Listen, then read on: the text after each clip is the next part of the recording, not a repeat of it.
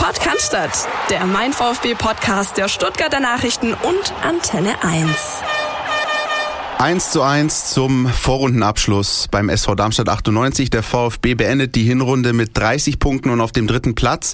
Und wir versuchen das Ganze hier kurz vor dem Feste noch ein bisschen einzuordnen. Philipp Meisel, grüß dich. Christian Pavlic, Pavlic ich grüße. ja, ja, es ist servus. wirklich schwierig. Mir geht's nicht ganz so prall. Und äh, aber wir kriegen unsere Jahresabschlusssendung, glaube ich, noch durch. Ne? Und selbst ein angeschlagener Philipp Meisel ist besser als kein Philipp Meisel. Ach Gott. So viel dazu. Ähm, ja, wir quatschen natürlich über dieses letzte Hinrundenspiel. Eins steht ja noch an, sozusagen der Auftakt der Rückrunde ähm, gegen Hannover. Sprechen also so ein bisschen über diese beiden Spiele, Rückblick, Vorausblick. Und ähm, ja, dann gibt's natürlich ein paar Aspekte, die auch diese Begegnung geliefert hat. Natürlich mal wieder der Videobeweis. Das versuchen wir heute mal vielleicht mal ein bisschen kürzer zu halten, weil es ist so ein bisschen eine never-ending story. Na, na, na, na. Mhm. Achso, singen wollte ja. ich nicht. Ja. Äh, dann natürlich der Rückblick auf die außerordentliche Mitgliederversammlung, äh, die am Sonntag stattgefunden hat. Philipp, du warst vor Ort, da warst du sich ein paar Eindrücke äh, liefern, wie das Ganz alles gelaufen sogar. ist. Ja. Bist begeistert. Mhm. Und äh, ja, natürlich nochmal U-Mannschaften und dann versuchen wir ja ein bisschen friedlich, friedvoll, stimmungsvoll äh, Weihnachten und, neue, das neue Jahr so ein bisschen einzuläuten. Ähm, Philipp, Darmstadt, auswärts. Ja, wie war Spiel gewesen. Ja, meiner Ansicht nach schon. Ja. ja. Aber damit stehst du ja alleine da heutzutage mit solchen mit solchen Meinungen. Also ähm, klar, man muss werden wir auch nachher über Themen sprechen, die da aufploppen. Beispielsweise Schlampigkeit habe ich mir aufgeschrieben, Chancen, ähm, Abschlussqualität, so rum ist es richtig, habe ich mir aufgeschrieben. Ähm, ganz grundsätzlich äh, fand ich das aber ein richtig schönes, rassiges Zweitligaspiel. Ja, hat, äh, ich habe es in der Kneipe geschaut, die Menschen waren mitgenommen, ähm, also wurden mitgenommen, so rum ist es äh, richtig. Ähm, und der VfB hat es natürlich leider mal wieder nicht geschafft. Ein eigentlich ordentliches Spiel, ein solides Spiel, ja, das muss man einfach so sehen, in drei Punkte umzumünzen. Immerhin ist ihm was gelungen, was ihm die letzten Auswärtsspiele nicht gelang, nämlich wenigstens einen Punkt mitzunehmen und nicht zu verlieren. Ähm, ich war vor Ort äh, in Darmstadt. Ich muss sagen, also mal abgesehen äh, das Ergebnis, das können wir gleich, werden wir gleich noch einordnen, aber so atmosphärisch war es ganz ehrlich eine der geilsten Dienstreisen, die ich, die ich je hatte. Das ja, ist super. Ey, ja, also nochmal super. Die die äh, Haupttribüne ist leider mehr oder weniger noch die einzige Tribüne, die so steht wie früher. Äh, um dich rum sitzen Freudes und sangestrunkene Darmstädter Fans, die Alberto Colucci singen und und rumpöbeln und und du sitzt da an deinem die Klapptisch. Großartig. Und du an einem Klapptisch sitzt du da und schreibst und, und, und, und arbeitest. Äh, mir hat's äh, großen Spaß gemacht und genau wie du sagst, auch, auch die Atmosphäre hat dazu beigetragen, dass das Spiel so war Flutlicht, ähm, umkämpftes Spiel. Darmstadt hat alles reingeworfen. Der VfB hat eben versucht, mit, mit spielerischen Mitteln äh, größtenteils dagegen zu halten. In der ersten Halbzeit war es für mich zu wenig.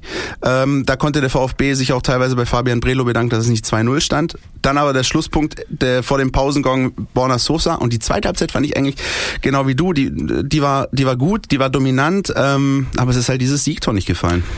Ja, also äh, was ich mir übrigens auch noch aufgeschrieben habe, äh, worüber wir sprechen müssen, ist äh, Videobeweis. In dem Fall aber echt nicht äh, wegen dem Gomez-Tor, das da nicht gezählt hat. War wieder meines Erachtens wie schon zuletzt so oft gleiche Höhe. Jetzt hat er, glaube ich, wie viele Buden gemacht? Fünf oder Fünf, so? die nicht gezählt haben. Fünf ja. in den letzten drei Spielen, die nicht gezählt haben. Die äh, Videobeweis-Szene äh, die ich mir aufgeschrieben habe, war eine, die eigentlich gar nicht existiert hat, denn der Videobeweis hat nicht eingegriffen. Das war beim Stand von 0 zu 1, 30. bis 35. Minute, hat auch Sky in der Wiederholung äh, abgeschnitten. Da checkt der Höhen den einlaufenden Gomez komplett weg. Äh, Ball war überhaupt gar nicht in der Nähe. Ja, Gomez will auf den Torhüter anlaufen und der Höhen macht extra einen Schritt zurück, packt den Ellbogen noch schön so zur Seite und äh, ja, sperren ohne Ball, blocken den Mann. Wenn das vor in der Vorwoche gegen Gomez ausgelegt wurde, als er Behrens eben so ein bisschen weggecheckt hat bei einer Elfmeter, äh, bei einer, bei einer äh, Eckballsituation, dann muss das eben auch gleich gewertet werden. Das ist ein Foul des Herrn Höhn, dann gibt's Elfmeter. Gab's nicht. Es wurde nicht mal, nicht mal ansatzweise weiterverfolgt. Und dann muss ich mir halt die Frage stellen, wird mit zweierlei Maß gemessen? Darf der Videobeweis da überhaupt nicht eingreifen, weil ja kein Tor gefallen ist? Das könnte natürlich sein, ja. Andererseits auch ein Stück weit dann äh, Schiri-Frage, muss man einfach sehen. Ähm, bitter, umso schöner ist es dann, dass ähm, Borna Sosa mit, ich habe den schönsten Kommentar dazu gelesen, ähm, feiert das Tor mit der Ausstrahlung eines frisch geteerten Feldwegs. Ja. Sehr gut, ja. Also äh, geht da rein, wirkt die Pille irgendwie rüber, furzt trocken und dann ein kurzes Yes und weiter geht's. Und man muss natürlich, finde ich, über das ähm, Tor von Darmstadt sprechen. Das ist dermaßen hingelegt vom VfB Stuttgart, dass es einfach inakzeptabel ist. Und es wurde auch intern als auch extern entsprechend angesprochen vom Trainer. Wenn ich den Pass von Badstuber sehe, der ist einfach schlampig.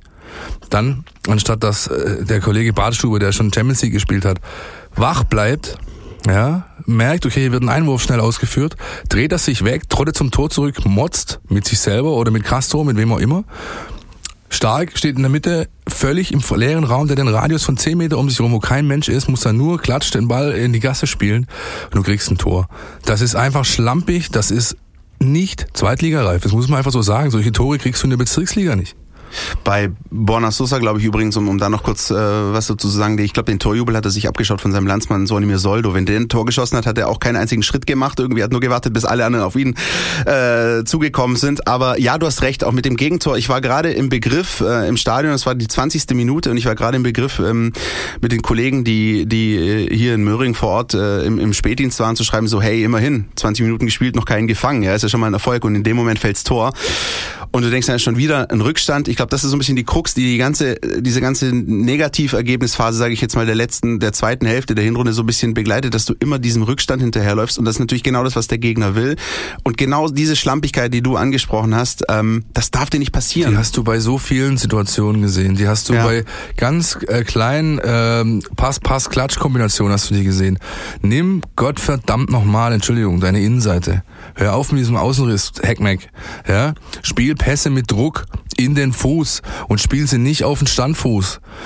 Alle solche Sachen, ja. Das, das Tor äh, des Gomez erzielt hätte, was gegolten hätte, wo er mit Rücklage dann übers, übers, über den, übers Gehäuse schießt. Weißt du, warum er mit Rücklage übers Gehäuse weil, schießt? Weil der äh, vermeintliche Assist von, von Sosa einfach mangelhaft war, weil er den Ball eigentlich äh, steil spielen muss und eben nicht ihm. Wenn Sosa seinen rechten, genau so ist es, wenn Sosa seinen rechten Fuß nimmt, Druckpass Innenseite, Gomez in den Lauf anspielt, auf seinen rechten Fuß, muss Gomez nur noch eins machen, nämlich abdrücken.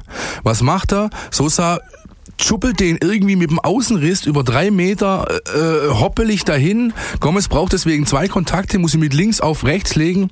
Dadurch kommt er in Zeitnot, wird natürlich, äh, wird natürlich ein bisschen, äh, kommt unter Druck vom Verteidiger, schließt hektisch ab. Das ist so simpel. Das ist Fußball einmal eins. Und da kann kein Trainer der Welt irgendwas dagegen machen, sondern das muss in die Köpfe rein. Diese Konsequenz in deinem Handeln sollte ich als Zweitliga-Profi einfach haben und es ist bei ganz vielen nicht gegeben. Jetzt ist die Szene, die du gerade angesprochen hast, eine gewesen, die schon im letzten Drittel war. Ähm, was auch oft diskutiert wird, ist so dieses Thema Ballbesitzfußball. Anders gesagt, ähm, dass der VfB die Mannschaft ist, die mehr Ballbesitz hat, ist keine Frage. Das ist, das wissen wir mittlerweile. Ähm, was aber in vielen Situationen oft fehlt, das war zumindest so mein Eindruck vor Ort, ist diese Vertikalität. Also oft ist es so, du hast eigentlich die Möglichkeit, den Schnittstellenpass zu spielen oder das Spiel zu beschleunigen in die Spitze hinein. Und dann aber sterben sie so ein bisschen in Schönheit, stoppen nochmal, spielen nochmal rum und, und, und machen so ein bisschen so Handballkreismäßig, aber eben nicht diese, das, was du im Fußball brauchst, nämlich Entschlossenheit nach vorne. Ne? Ja, genau, das fehlt. Das fehlt äh, tatsächlich, es fehlt äh, das Klass, das ist klar auch klassisches Fußball einmal eins. Hinterlaufen, Tiefenläufe anbieten, all diese Dinge, nur dann kann ich ja so einen Schnittstellenball spielen.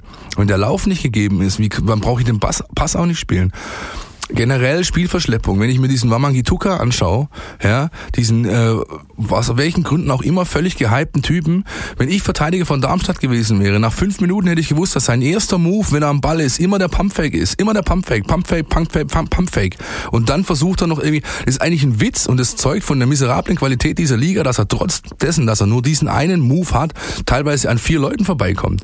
Das ist doch, also Philipp Meisel bringt eine gesunde Portion Hass mit rein in diese letzte Folge vor Weihnachten. Genauso stelle ich mir das vor.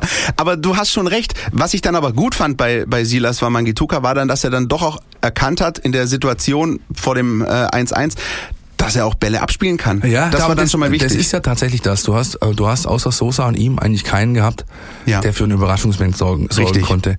Äh, auch wenn er jetzt im Falle Wamangituka, wie gesagt, das ist so leicht auszurechnen. Sowas hat man mit mir früher in der Kreisliga einmal gemacht. Beim zweiten Mal hast du eine gekriegt und beim dritten Mal hatte ich einen Ball. Ganz einfach ist es. Ja, aber unabhängig davon, ja, ähm, das was dem VfB fehlt, ist dieses Entwickeln im ersten Drittel. Da fehlt es an Esprit, an, an, an Kreativität. Ja, Es ist ja schön und gut, dass du weißt, du läufst gegen einen Elfer Abwehrriegel 90 Minuten lang. Das ist halt nun mal so, zumal die meisten ja auch noch in Führung gehen gegen dich. Dann ist es A, zwar A gut, dass du es drehen konntest die letzte jetzt mal, ja, gegen Nürnberg hast du gedreht, jetzt auch gegen Darmstadt gedreht, aber trotzdem musst du, um eben auch irgendwo deinem Status gerecht werden, im, im, im letzten Drittel ähm, deutlich mehr entwickeln, als es der VfB zuletzt tut. Und dann wirkt es eben so wie so ein Handballspiel. Ich finde, du musst viel häufiger. Auch. Ich finde, du musst auch viel häufiger in dieses letzte Drittel kommen. Also nochmal, die zweite Halbzeit gut, ja, ähm, aber auch da wieder bin ich der Meinung, wenn du diese Dominanz hast und, und Darmstadt, das haben alle gesehen, ich glaube nicht nur die vor Ort, sondern auch die, die es im Fernsehen gesehen haben, äh, Darmstadt 98 hing die gesamte zweite Halbzeit über in den Seilen, ja. dann musst du dir eben noch die ein oder andere Torchance mehr rausspielen. Ja, und die besten Situationen, die der VfB hatte, interessanterweise, waren eben äh, aus Nicht-Ballbesitz-Situationen. Ja. Immer wenn es Pressing-Situationen gegeben war, waren sie richtig gut. Ja? Hätte ich mir gewünscht, dass man da deutlich öfter hinterhergeht, weil sobald Darmstadt über den Torhüter ging, waren die extrem anfällig, weil der überhaupt nicht Fußball spielen konnte. Der konnte nur die, die, die, die, die Pille irgendwie hoch in Seiten ausknüppeln, mehr konnte der ja nicht.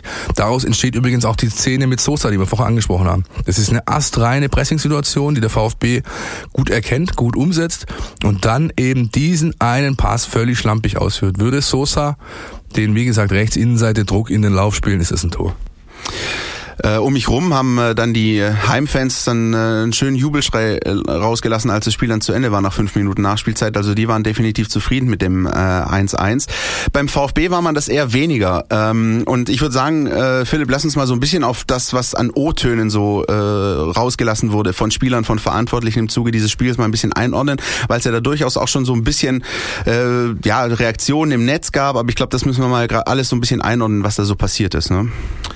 Die nach dem Spiel kann ich schlecht einordnen, weil die habe ich ja nur gelesen ja, bei dir. Das ja? ist äh, ganz ähm, interessant ähm, gewesen. Da kann ich ja gleich direkt mal mal äh, einhaken. Also äh, ja, bei der Pressekonferenz hat Tim Walter ähm, einen Satz gesagt, der mir besonders in Erinnerung geblieben ist. Ähm, es hat der absolute Wille gefehlt, dieses Tor unbedingt machen zu wollen. Das ist ein Satz, wo ich ein bisschen so zusammengezuckt bin, äh, wo ich gesagt habe, ja, also wenn es am Willen, also wenn sozusagen der der der Trainer sagt und einräumt, es liegt am unbedingten Willen, dann ist äh, das eher, eher schon ein bisschen problematisch. Und die die andere Aussage war natürlich die von äh, Sven Mislintat, der gesagt hat, der Trainer genießt unsere volle Rückendeckung und das ist eigentlich auch immer so ein kleines Alarmsignal. Das ist ja, so ein klar, bisschen das, was du gemerkt hast.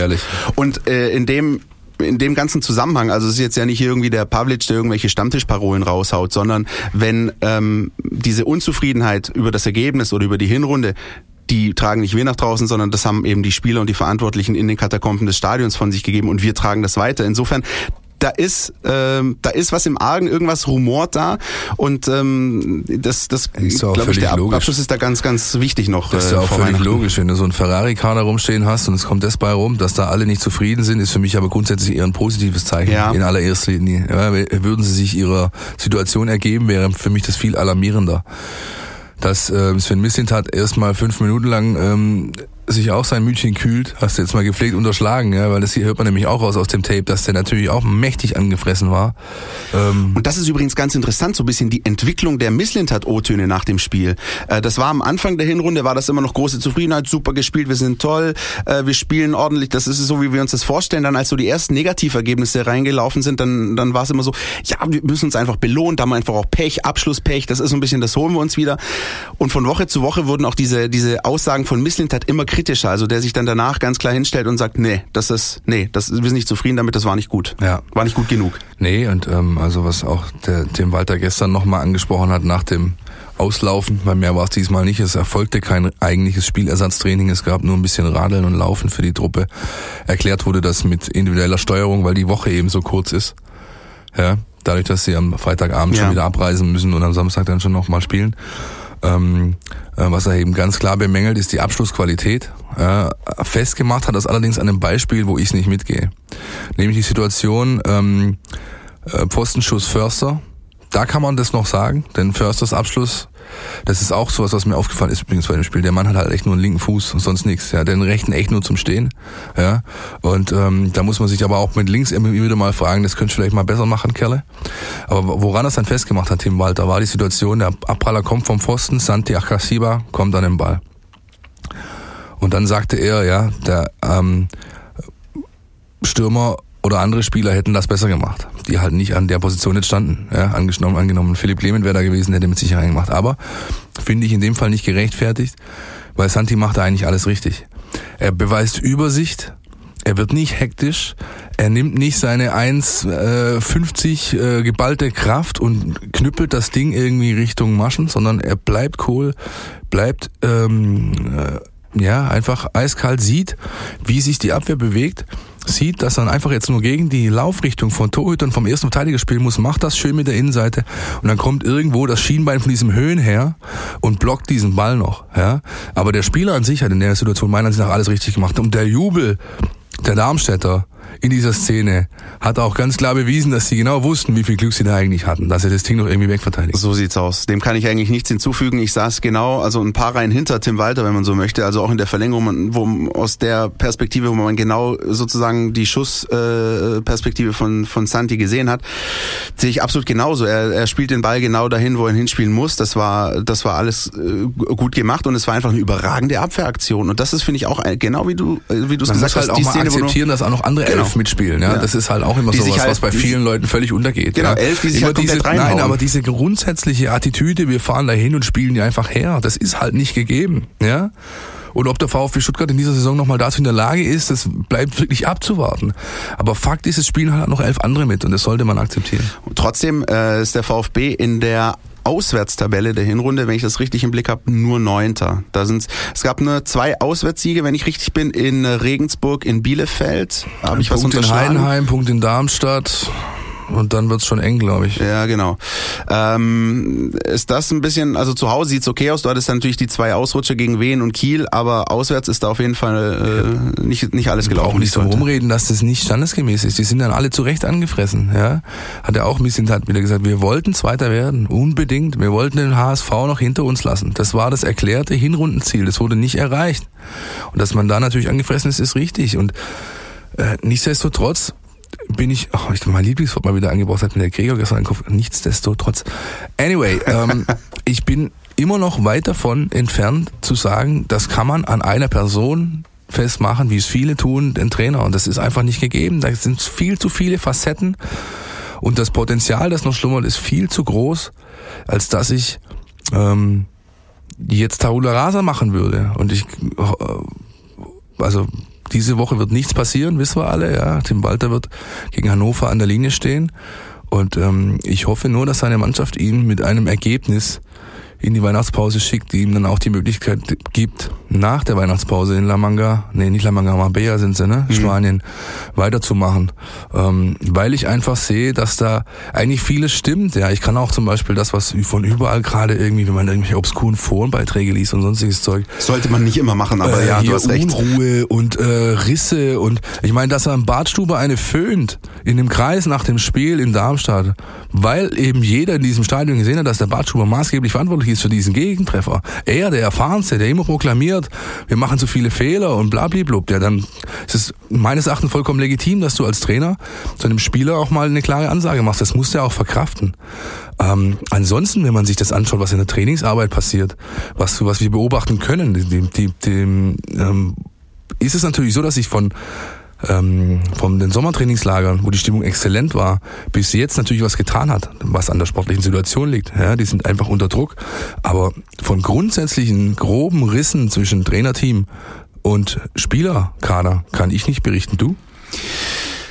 Kann ich auch nicht. äh, Und trotzdem wissen wir aber so ein bisschen, dass man ja da als Trainer so ein bisschen ausgeliefert ist. Also, und das ist ja nicht nur, nicht nur beim VfB, wo man ja gerne immer dann irgendein schwieriges Umfeld proklamiert, was, was mal gegeben ist und mal auch nicht. Ähm, Das gibt's auch beim FC Bayern, äh, wo alle plötzlich gedacht haben, jetzt äh, Nico Kovac hat irgendwie die Mannschaft gegen sich aufgebracht und plötzlich ist mit Hansi Flick alles super.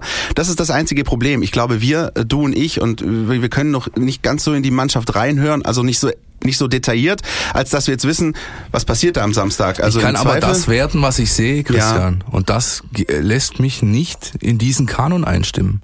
Das sehe ich einfach nicht. Ja? Was ist, was ist, wenn, was ist, wenn das Ergebnis am Samstag, wir sp sprechen natürlich noch detailliert über das Spiel, aber was ist, wenn das verloren geht? Dann wird man natürlich äh, ein lustiges Wochenende vor Weihnachten haben. Dann wird es wirklich darauf ankommen, welche Kraft sich durchsetzt. Ist es der besonnen agierende und auf Vertrauen setzende und sich Kontinuität wünschende Hitzelsberger? Oder sind das andere Kräfte im Club, die auch schon so manch anderen Trainer mal irgendwie ähm, ans Messer geliefert haben. Sozusagen. Ja, genau. Das ist ein bisschen Ostern äh, an Weihnachten. Ja, wir werden das beobachten. Es ist alles, es ist rumort, das merkt man, ihr merkt es. Ähm, ja klar. Und mein, es bleibt einfach abzuwarten, wie das zu Ende geht. Es ist einfach halt auch, wie gesagt, das ist nicht, du bist deinem eigenen Anspruch nicht gerecht geworden in dieser Vorrunde. Das muss man so offen sagen. Und das wissen aber auch alle. Ich habe nicht das Gefühl, dass da irgendwas, wie sagt man, schön geredet wird oder so. Gar nicht, im Gegenteil. Den habe ich auch nicht. Ähm, ich würde sagen, wir beenden das mal an der Stelle. Ich glaube, später schauen Stichwort wir noch schöne Rede. Lass uns mal kurz da was reinhören. Bitte. Ich habe gerade eben meine Frau gefragt. Ich darf zum zweiten Mal in meinem Leben Ja sagen. Ob er wirklich seine Frau gefragt hat, Klaus Vogt. Das ähm, weiß ich nicht. Wenn, dann hat es ihr ganz kurz bevor er aufgestanden ist und auf die Bühne hochgerufen wurde, zugeflüstert. Ich jetzt ja mache oder sowas, keine Ahnung. Aber nein. ähm, Klaus Vogt ist neuer Präsident des VfB Stuttgart, zumindest bis Oktober 2020, wo so wurde es zumindest am Wochenende kommuniziert, wahrscheinlich die nächste ordentliche Mitgliederversammlung stattfinden wird und wo dann erneut die Präsidentenwahl auf dem auf den Tops, auf den Tagesordnungspunkten steht. Das, was das magst du auch, ne? Die Tops. Ja, top. Ja, top, top, die Wette gilt. Ja. Äh, du oder immer, ja, jetzt hat er zwei oder drei Pfeile auf Tops. Ja. Ja. Beim Dart im Early Perle. denn vor Tops. Ja, das ist auch die richtige Zeit gerade. Du warst vor Ort äh, in der Schleierhalle. Ähm, da habe ich ja so ein bisschen aus der Redaktion rausgearbeitet. Äh. Wie war denn so dein Eindruck, stimmungstechnisch? War das alles so Friede, Freude, Eierkuchen? Ähm, vielleicht mit Ausnahme, als es um die Entlastung für Wolfgang Dietrich ging? Oder wie, war, wie, wie hast du die Gemengelage so wahrgenommen vor Ort? Also erstmal war es wie immer bei solchen Veranstaltungen eine äußerst zäh. Ja, das dauert einfach alles ewig. Ja. Ähm, das bringt aber einfach das Format mit sich. Ich glaube, da ist niemand auch schuld und da kann man nicht wenig dran ändern. Ähm, äh, Friedi Müller hat versucht, für ordentlich Feuer zu sorgen am Anfang, indem sie irgendwelche Anträge und sonst was gestellt hat und eine Rede auch gehalten. Ähm, ja, ich fand, ähm, das wurde dann entsprechend wegmoderiert äh, vom Podium. Äh, auch im Verlaufe der Veranstaltung, weil sie noch mehrere solche komische Anträge gestellt hat, noch mehrfach. Und das ist meiner Ansicht nach nicht immer mit dem nötigen Respekt äh, vonstatten gegangen, denn diese Dame ist ein Mitglied, die hat das gleiche, äh, den gleichen Respekt verdient wie alle anderen Mitglieder auch. Und es wurde nicht immer so eingehalten, meiner Ansicht nach, von den Versammlungsleitern. Andererseits kann man natürlich auch argumentieren, jemand, der nichts anderes äh, im Sinne hat, außer äh, den eigenen Verein so anzugehen, der gehört vielleicht auch nicht mehr zur Familie, insofern schwierige Gemengelage. Ähm, ich fand es ein bisschen wenig Leute, die da kamen, Okay. ja, angesichts der Tragweite der Entscheidungen. Ja. Ähm, aber es gab halt keine Umsonstklamotten und sonstige Sachen, sondern nur einen kleinen Verzehrbon. Und ähm, dann sind halt nur so um die zweieinhalb äh, Leute gekommen. Zweieinhalbtausend. Zweieinhalbtausend Leute. Zweieinhalb bisschen zweieinhalb argwöhnig. Leute wäre ein bisschen wenig. ähm, also ich habe mir deutlich mehr gerechnet, Punkt. Ja, die Schleierhalle war auch darauf ausgelegt. Also vier, fünf, so hätte ich schon erwartet. Ähm, ja, es gab wieder einmal ähm, starke Wortmeldungen. Es gab die üblichen, äh, die halt auch ein bisschen folkloristisch eher angehaucht sind. Aber es gab von Daniel Epple beispielsweise, der auch schon hier war äh, in der Kabine, äh, mehrfach sogar, oder von Tim Artmann gab es richtig stabile Reden. Und ähm, das ist auch wichtig für die Vereinskultur. Grundsätzlich hat man gemerkt, dass alle Verantwortlichen, die oben saßen, bemüht waren, ein neues, eine neue Vereinskultur zu leben, Okay. auszugeben. VfB-Familie viel öfters mal dieses Wort. Und auch Sebastian Brunner, der für mich beste Redner, der äh, sichtlich gehandicapt, äh, sichtlich gehandicapter Mensch geht auf die Bühne, dafür musste erstmal Eier haben, ne? Und hat sich stark für das Thema Inklusion von dem er auch selbst betroffen ist, eingesetzt und hat äh, einfach äh, mehrfach Applaus erhalten, Szenenapplaus und hat sich dann mal kurz äh, gepflegt auf der Bühne ein Praktikum klar gemacht beim VfB. Also Stefan Heim sagt mal, hör, weißt du was, also wir regeln das, ja nachher, du kannst hier ein Praktikum machen bei uns und Tischtennisabteilung und so weiter. Wobei ich natürlich nicht weiß, das muss man leider in der heutigen, heutigen Zeit auch immer wieder vielleicht mal anführen, war das geskriptet, war es nicht geskriptet, ja. Ähm, die haben sich vorher schon getroffen, da war diese Weihnachtsveranstaltung in der Matthäuskirche, daher kannten sich die handelnden Personen schon. Er kam als letzter Redner. Ja, also das ist jetzt, also ich will niemandem irgendwas unterstellen, aber es ließe sich der Eindruck gewinnen, als ob da vielleicht vorher Absprachen getroffen wurden. Aber selbst wenn es so war, wurden sie ja zu den positiven Zwecke getroffen in dem Fall. Das ist alles gut ausgegangen und ich habe höchstens, ich habe echt alle meine nicht vorhandenen Hüte vor diesem jungen Mann gezogen, der da hochgeht und ähm, für seine Sache kämpft. Starker Typ. Da schien doch ganz äh, interessante Momente gegeben zu haben. Einer äh, der interessantesten Momente für viele Fans war wahrscheinlich der, als äh, Thomas Hitzelsberger verkündet hat, dass der VfB Stuttgart bald einen neuen Bierpartner hat und dass jemand aus der Region zumindest eine Biermarke, die Stuttgart in du dem Namen trägt. Dr. Oetker aus Bielefeld, oder? ja, genau. Ja, das ist nämlich aber eine ganz interessante Situation. Ähm, das, das wissen, glaube ich, nicht viele. Na, was, welche Brauerei gehört wohin? Äh, ja, sagen wir mal so viele. Ich weiß auch, dass redaktionsintern ähm, äh, hätten sich äh, einige darüber gefreut, wenn es eine Familienbrauerei aus der Nähe des Marienplatzes geworden wäre, die zum VfB zurückkehrt, aber so kam es dann nicht, ne?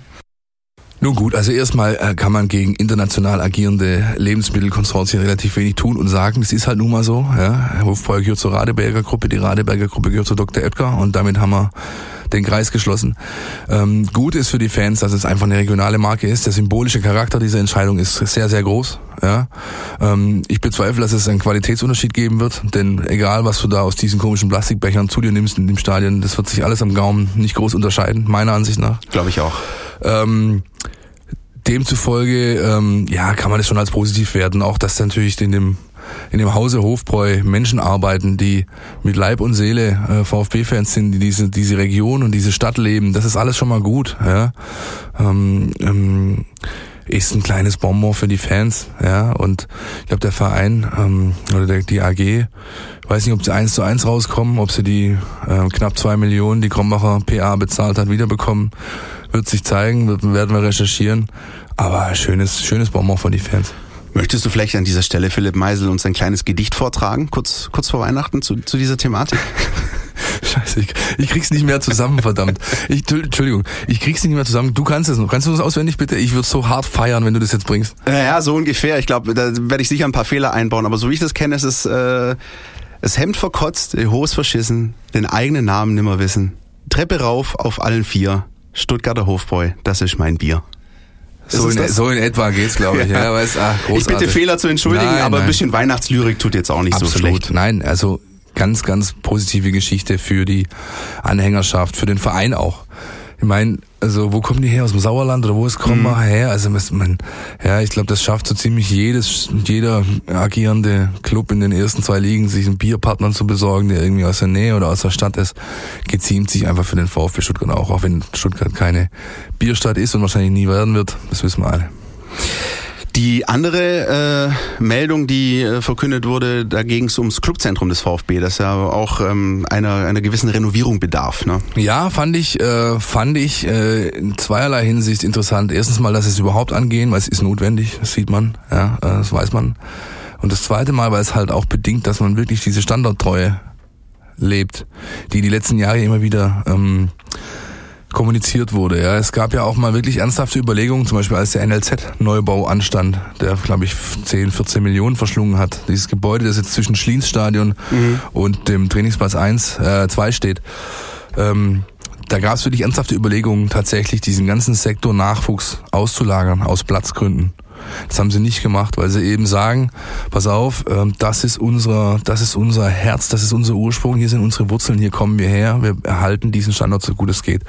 Der ist natürlich eingeengt. Drumherum der Daimler, ähm, der Neckar und, und, und. Ja. Aber es gibt jetzt wirklich ernsthafte Überlegungen mit der Stadt, möglichst viele Platzkapazitäten, die rundherum existieren, einfach frei zu machen, auch dann, wo der VfB sich dann auch einbringen möchte hinsichtlich Rasenpflege, beispielsweise Greenkeeping. Das passiert beim PSV schon. Ja. Die PSV-Plätze werden von den VfB Greenkeepern mit, mit gepflegt, weil da einfach ähm, ähm, ja, weil, weil der VfB da schon viel drauf ist. Aber auf der anderen Seite von der Mercedesstraße sind halt auch nochmal städtische Anlagen, Plätze, Grün, Grünflächen oder Rasen, Rasenplätze. Und die werden gebraucht werden, wenn der zweite, für mich fast die Nachricht des äh, Sonntags, wenn der zweite Punkt äh, auch zum Tragen kommt, nämlich Frauen- und Mädchenfußball. Ja. Das ist äh, eine Sache, da ist ja der ähm, die Forderung schon schon einige Jahre im Raum, natürlich auch absolut nachvollziehbar. Mittlerweile fast jeder größere Verein in Deutschland hat äh, entsprechende Frauenabteilungen. Die Bayern spielen da schon Champions League, Wolfsburg hat die Champions League gewonnen, Freiburg schon seit jeher fast mit mit einer guten Frauenabteilung und äh, die äh, ja die Frage war immer im Raum, warum eigentlich nicht beim VfB und das scheint jetzt mal wirklich in Angriff genommen zu werden, endlich. Finde ich sehr positiv. Denn ähm, auch das gehört ein Stück weit zur, sage ich mal, gesellschaftspolitischen Verantwortung, die so ein Club hat. Man sollte es zumindest anbieten, wohin das dann führt. Ob das in Champions League Höhen führt oder sonst wohin, ist es vollkommen irrelevant erstmal.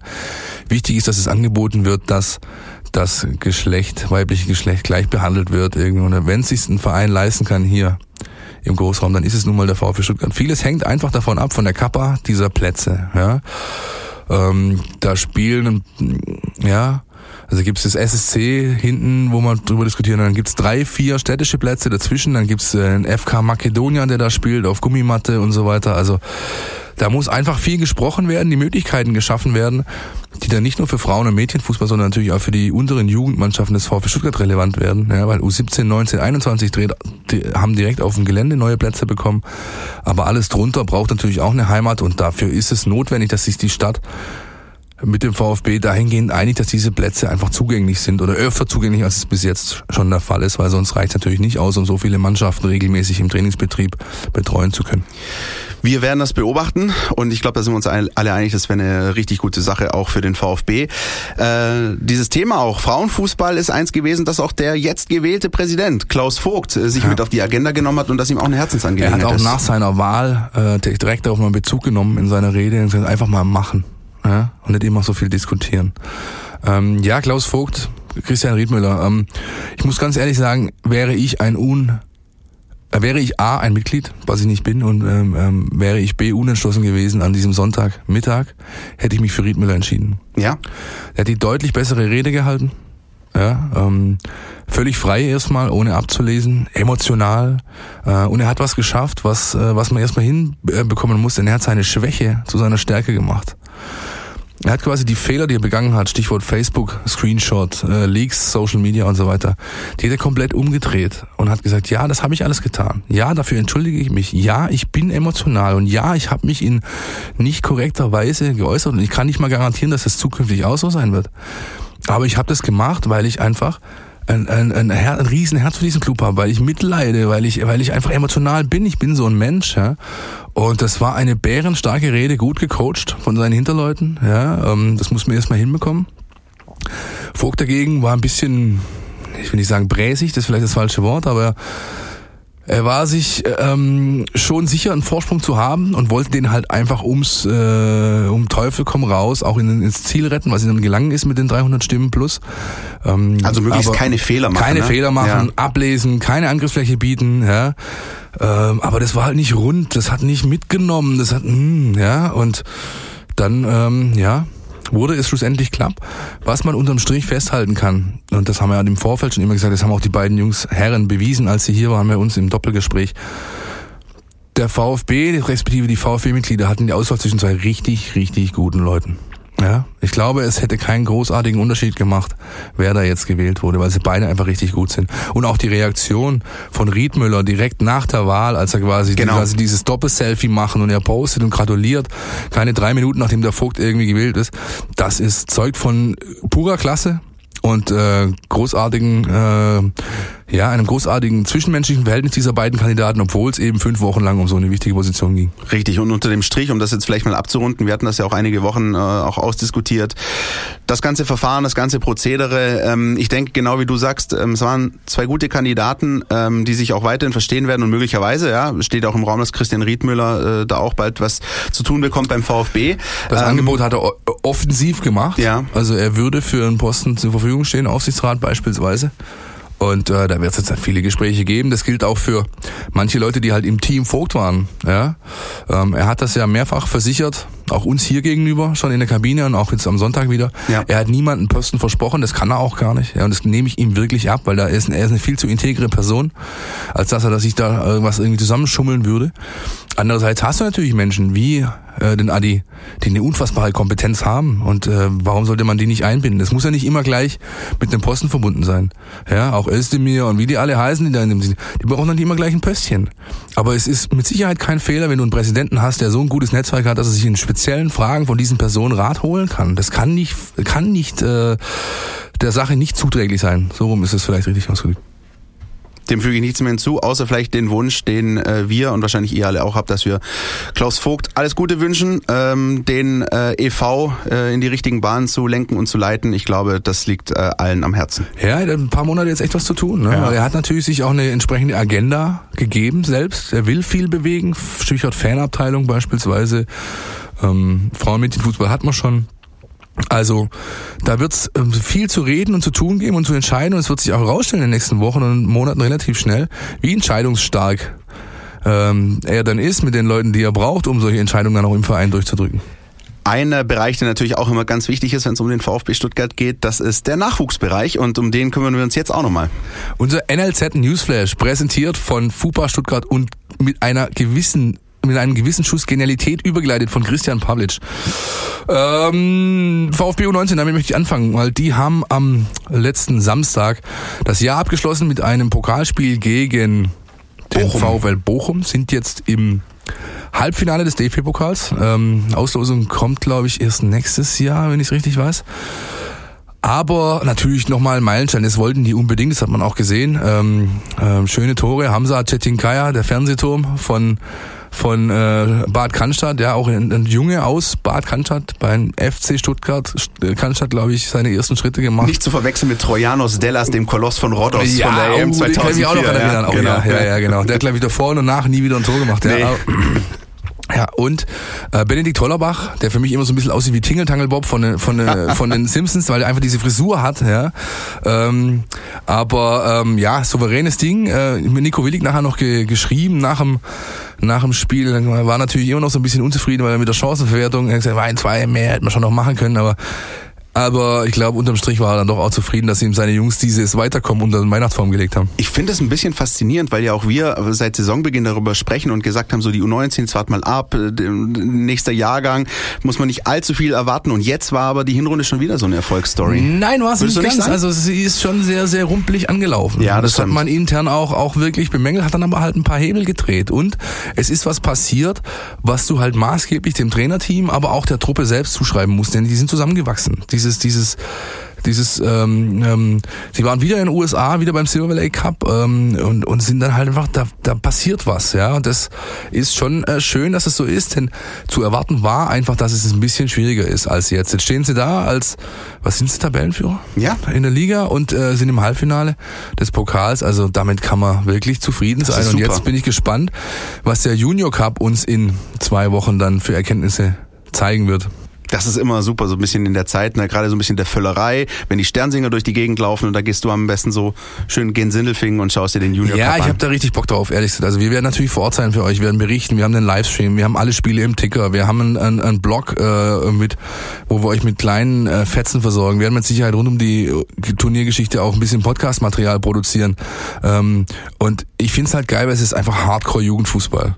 Ohne all, all viel Shishi, Rundlaufbande, Vollgas, ja, und äh, das ist einfach geiler Fußball, der Spaß macht, weil auch so ein bisschen, was ja auch in der Liga draußen nicht mehr so, oft der Fall ist, äh, gelöst ist von taktischen Fesseln. Ja, da wird, da wird einfach Gas gegeben und das macht Spaß, dazu zu schauen.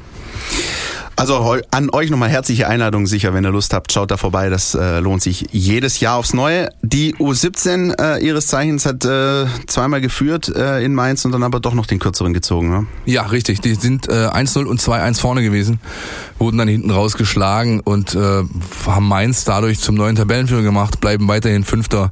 Ist so schön im ähm, Niemandsland der Tabelle, wie man sagt, weil nach oben geht nichts, nach unten haben sie auch noch acht Punkte, bevor es brenzlig wird. Also das, ja, kann ich mich einfach nur jede Woche wiederholen. Ich mache es diesmal nicht. Mal schauen, wie sie aus dem Winter kommen. Äh, werde auch die Gelegenheit hoffentlich nutzen, in der Zeit mit Murat Isig mal ausführlich zu sprechen.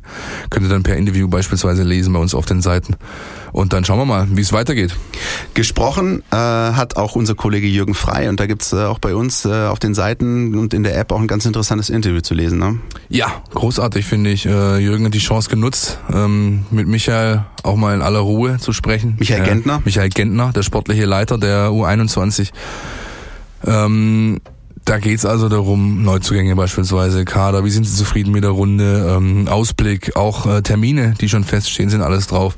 Also lest ihr gerne bei uns in der App, ist glaube ich von Dienstag früh, das der müsst ein bisschen runterscrollen wahrscheinlich, aber durchaus ein äh, schönes Stück, das auch mal so einen, einen tieferen, ausgeruhteren Einblick gibt äh, in die Situation bei der U21, als das sonst manchmal vielleicht bei uns der Fall ist oder überhaupt möglich.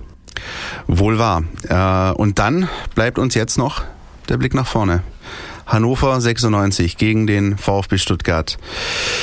Philipp, du hast die ehrenvolle Aufgabe, sofern deine, deine Gesundheit durchhält. Ehrlich gesagt ist äh, das tatsächlich der, das ist der, der Game Changer wahrscheinlich, meine Ja. Gesundheit. Also mir geht's gerade echt nicht so. Und wenn das die nächsten Tage sich weiterhin so gestaltet, bezweifle ich, dass ich am Samstagmorgen um 6 Uhr irgendwas in einem ICE sitzen werde. Ähm, aber ja, das äh, letzte Spiel des Jahres steht an.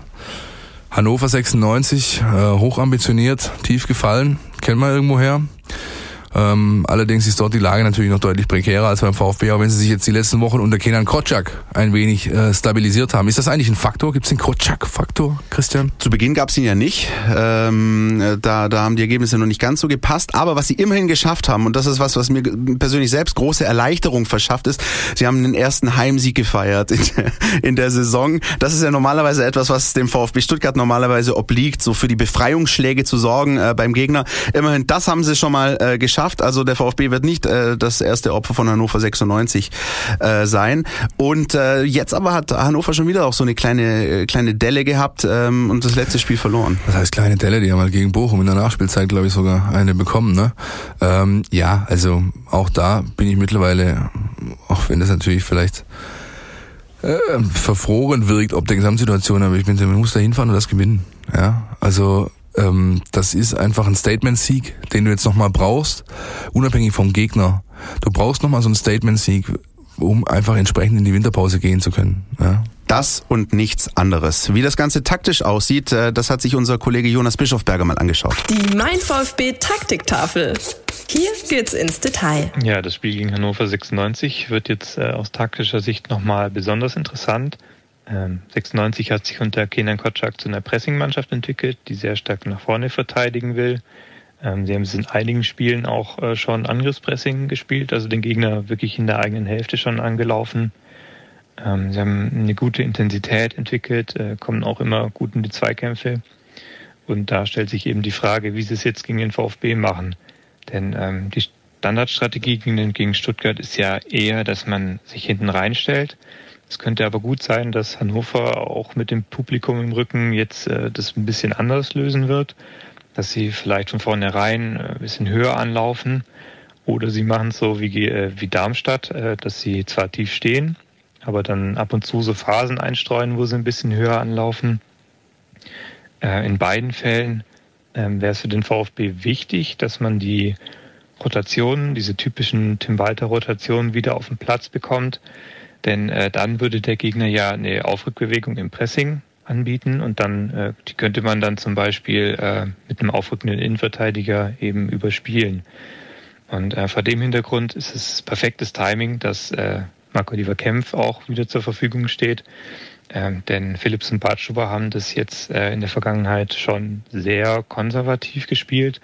Und Kempf ist eben jemand, der von seinen technisch-taktischen Fähigkeiten, aber auch von seiner Mentalität her ähm, diese Rotation perfekt umsetzt. Und insofern ist er allgemein für den VfB, aber insbesondere auch für dieses Spiel sehr, sehr wichtig. Ja, vielen Dank, Jonas Bischofberger, für die Einschätzung. Äh, nicht nur Was heute, sondern wir nur ohne ihn ja, tun. nicht ne? nur heute, sondern das Ja. ganze Jahr über. Ähm, das sind einfach nochmal kurz prägnant, einfach die Punkte zusammengefasst, auf die es ankommt. Ähm, ja, lass uns mal ein bisschen noch aufs Personal schauen am Samstag. Es gibt äh, einen Rückkehrer, nämlich den Kapitän. Also die Startelf des VfB Stuttgart wird sich auf mindestens zwei Positionen verändern. Ja. Das ist mal äh, safe. Ne? Denn ähm, Marc Oliver Kempf kommt zurück. Das dürfte Ned Phillips einen Platz auf der Bank bescheren. Ja? Ähm, einfach weil ja, Marc, ähm, weil Kapitän. Kapitän ist, auch weil er ein Ticken besser ist. Also wie ich zum Beispiel, wenn ich mir am Dienstagabend, am äh, Montagabend da die zwei, drei Laufduelle gesehen, angeschaut habe von, von Ned gegen einfach durchaus biedere Zweitliga-Angreifer und dann sehe, wie er einfach A, Speed-Probleme hat und B, auch teilweise mit groteskem Stellungsspiel sich überhaupt erst in diese Situation bringt, dann bin ich schon ganz froh, dass äh, MOK nach drei Spielen Sperre durch seine ich flex mal kurz den Karlsruher weg im Derby, ähm, Nummer, ja, dass er wieder zurückkehren darf. Ja, und die andere Position ist natürlich Philipp Förster, der durch seine fünfte Gelbe ausfällt. Und dann haben wir das Spiel oder die Entscheidung, die ansteht, die Davi oder Clement. Oder vielleicht die Davi und Clement, wir um haben die Mittelfeldraute wieder oder das Mittelfeld wieder zu verändern. Also bin gespannt, was da passiert. Ja, wir haben uns ja in der Vorwoche so ein bisschen darüber unterhalten. Die Davi, bringst du ihn von Anfang an, bringst du ihn später? War ich überrascht, dass ja. er ihn überhaupt nicht gebracht hat, ehrlich gesagt. Also ich hätte ihn echt, ich hätte ihn einfach reingeworfen. Zumal ähm, ja, habe ich ja letzte Woche schon alles erklärt, warum ich es getan hätte. Besteht möglicherweise die Gefahr, äh, dass er dann doch noch nicht so weit ist und dass man jetzt eher vielleicht danach schaut, dass, äh, dass, dass das Heil in die Winterpause, in die Wintervorbereitung geht? Oder ist das Spiel jetzt einfach viel zu wichtig? Das hat Walter ja schon nach dem Nürnberg-Spiel gesagt. Oder, oder war es, glaube ich, so schon davor, dass sie wussten, dass wir ihn nicht mehr auf 100 Prozent, dass wir nicht mehr auf 100 Prozent kriegen, ist klar. Ja. Ähm, ein Spieler, der so lange raus war mit Muskelbündelriss, ja, wäre das jetzt irgendwie, keine Ahnung, hätte er sich einen Arm gebrochen gehabt, hätte er zum Beispiel Laufeinheiten machen können. Konnte er nicht, weil wenn du einen Muskelbündelriss im hinteren äh, Oberschenkel hast, da unten drin, das ist, ist ja halt nicht möglich, großartig äh, zu laufen. Das heißt, er hat relativ viel von seiner, sag ich mal, Wettkampfhärte äh, verloren. Nicht von der Grundkondition, das ist bei Athleten in diesem, auf diesem Level nicht so, aber von der Wettkampfhärte hat er sehr viel verloren und die kriegst du nicht einfach zurück. Und das Spiel gegen Nürnberg hat dann halt auch gezeigt, dass es schön und gut ist, aber wenn sich halt ein Didavi dann in ähm, drei, vier langen Sprints inklusive Grätsche aufheizt, äh, auf, auf, aufreibt, um, um ein Statement zu setzen, das die Mannschaft auch gebraucht hat. Also insofern war die Aktion richtig, aber das sonst kam halt nicht viel und dann hat er halt gemeint, ich nehme dann lieber einen mit rein, der mir ein bisschen mehr äh, bietet. Das hat er mit Norman Getuka dann getan. Ja? Der hat natürlich dann schon äh, für ein bisschen Betrieb gesorgt, auch nur die ersten 45 dann aber. Ein Punkt, über den ich noch gerne sprechen würde, ist äh, auch zum einen mit Blick auf den Gegner. Äh, ich habe tatsächlich ein paar Hannover-Spiele gesehen in der Hinrunde. Ich weiß auch nicht, was mich da geritten hat, aber ähm, kommt drauf an, wie die, wie die Bierpreise in der ja, Kneipe deines Vertrauens waren wahrscheinlich. Das könnte könnte ein Faktor sein. Ähm, Wenn es etwas gibt, äh, was Hannover 96 in der Hinrunde gut konnte und kann, ähm, dann sind das Standards. Ganz gefährlich in, bei Standardsituationen, Ecken, Freistöße. So haben sie genauso haben sie ihr einziges Heimspiel gegen Erzgebirge Aue gewonnen, quasi nur durch Standards. Darauf wird es also ankommen, Ecken, Freistöße zu verhindern. Und auf der anderen Seite würde ich gerne noch mal auf diese äh, offensiven Standards des VfB zu sprechen kommen, weil da gab es zwei, drei in der ersten Halbzeit in Darmstadt, wo wir uns so ein bisschen gefragt haben, ähm, okay, okay, was... Du meinst, als äh, das eine Mal, als Gonzo Castro völlig uninspiriert so ein Ding mitten ins Gemüse geprügelt hat, ohne einfach zu wissen, also dann lass es doch einfach. So sah das nämlich aus. Wenn du keinen Bock hast, dann lass es. Ja. Und, und dann eben auch noch so, ja, wo, wo du dann gemerkt hast, oh, jetzt kommt eine Variante und die dann aber dann darin gerne das dann, das dann doch wieder hinten Ja, weil sie wurde. wieder spielen, weil halt auch keiner auch, du hast halt dann immer, das Problem ist, dass du halt bei dieser Kurzvariante, wenn du sie spielst, ja, ist es meistens so, dass die beiden Spieler, die am wenigsten Torabschlüsse haben, glaube ich, von der gesamten, vom gesamten deutschen Fußball, auf den Positionen spielen, wo du Torabschlüsse brauchst, nämlich direkt an der 16er Kante. Da steht dann Santi Akasiba und da steht der Wataru Endo. Die Typen werden, glaube ich, erst aufs Tor schießen, wenn die Hölle zufriert. Zumindest nicht auf dieser Position, aber bei, bei so einer Variante, ja, da muss ich mir halt was einfallen lassen, sagt Zement. Und das war ja immer das, was Tim Walter gesagt hat, zu sein, ich lasse ihn da quasi völligen Freiraum. Wenn die das kurz machen, äh, können sie das völlig äh, nach ähm, ja, ihrem Gusto sozusagen entscheiden und da muss ich mir einfach deutlich mehr einfallen lassen, um Himmels Willen. Ja. Und ich fand den Mix zwischen, also unabhängig von der Qualität der ausgeführten Standards, fand ich den Mix zwischen lang rein und kurz ausgeführt gut.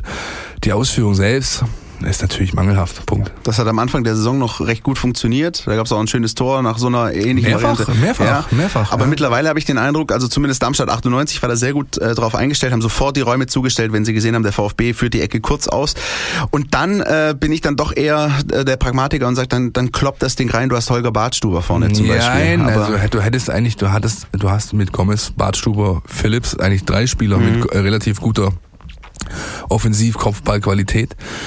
Ähm, ja, du hast dann aber halt auch einmal gesehen, dass äh, wenn der, wenn die da, wenn die Darmstädter da rauskommen und dann noch ähm, über die zweite Reihe dahinter sich äh, spielen können, dann hast du halt eine 1 gegen 1 Situation. Das war, glaube ich, einmal so mit Endo, der da über das halbe Feld irgendwie hecheln musste, um noch einen vor der Außenlinie irgendwie wegzumachen und so. Das Risiko ist einfach verdammt hoch weil die Restverteidigung nur noch minimal gegeben ist, weil da maximal eine Person steht. Und deswegen ähm, verstehe ich es durchaus, dass der Fokus eher auf der kurz ausgespielten Variante liegt. Nichtsdestotrotz Schon wieder nichtsdestotrotz. Hast du, mhm. hast du gemerkt? Ich glaube, das dritte oder das vierte Gut. Mal. Ja, ähm, das muss besser werden. Das ist doch außer unbestritten. Solange du nicht anfängst, wie Horst Held ständig mit Halt äh, als Füllwort boah, zu agieren. Mal, ey, boah, da haben wir mal, da haben wir mal tatsächlich mit Kumpels mal äh, äh, ein Trinkspiel gemacht am Sonntagmorgen im Doppelpass. Jedes Mal, wenn Horst Held Halt gesagt hat, gab es einen kurzen. Wir waren irgendwie nach 35 Minuten alle so paniert, dass keiner mehr diese Sendung geguckt hat. So viel dazu. Ähm, ja, ähm, also Philipp, ich drücke dir die Daumen, dass die Gesundheit hält, dass du dass du hochfahren kannst äh, zu dem Spiel. Ähm, auch wenn ich glaube, dass Hannover jetzt nicht ganz so kultig äh, werden wird wie Darmstadt. Aber ja, ein wahnsinnig wichtiges Spiel. Einfach nicht nur punktetechnisch, sondern auch äh, für all das, was du an Stimmung, an Atmosphäre mitnimmst in die Weihnachtspause. Ne? Ja, richtig. Wir bieten euch vor der Weihnachtspause ähm, natürlich noch das volle Programm rund ums Spiel. Äh, ihr findet unser neues IGTV-Format auf Instagram. Ihr findet am Spieltag natürlich alles, was ihr braucht rund um die, rund um die Partie. Wir haben auch noch ein paar schöne Rückblicke zusammengeschustert für die Zeit zwischen den Jahren. Äh, da gibt's noch ein, zwei schöne Geschichten, die dann kommen werden. Und dann sind wir natürlich, wie schon vorher erwähnt, beim MBJC 20, so ist der Hashtag Mercedes-Benz Junior Cup 2020 mit äh, vollen Kapelle für euch da. Werden sehr viel anbieten von aus der Halle dort aus Sindelfingen, freuen uns natürlich drauf. Und ich glaube, das war's an dieser Stelle. Die 93. Folge. Schon wieder ein Jahr rum. Ist der Jahresabschluss.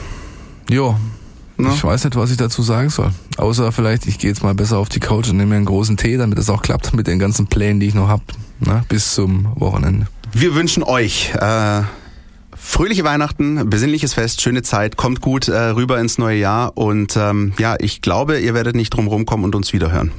Bis dahin, ciao, ciao. Ciao. Podcast, der Mein VfB Podcast der Stuttgarter Nachrichten und Antenne 1.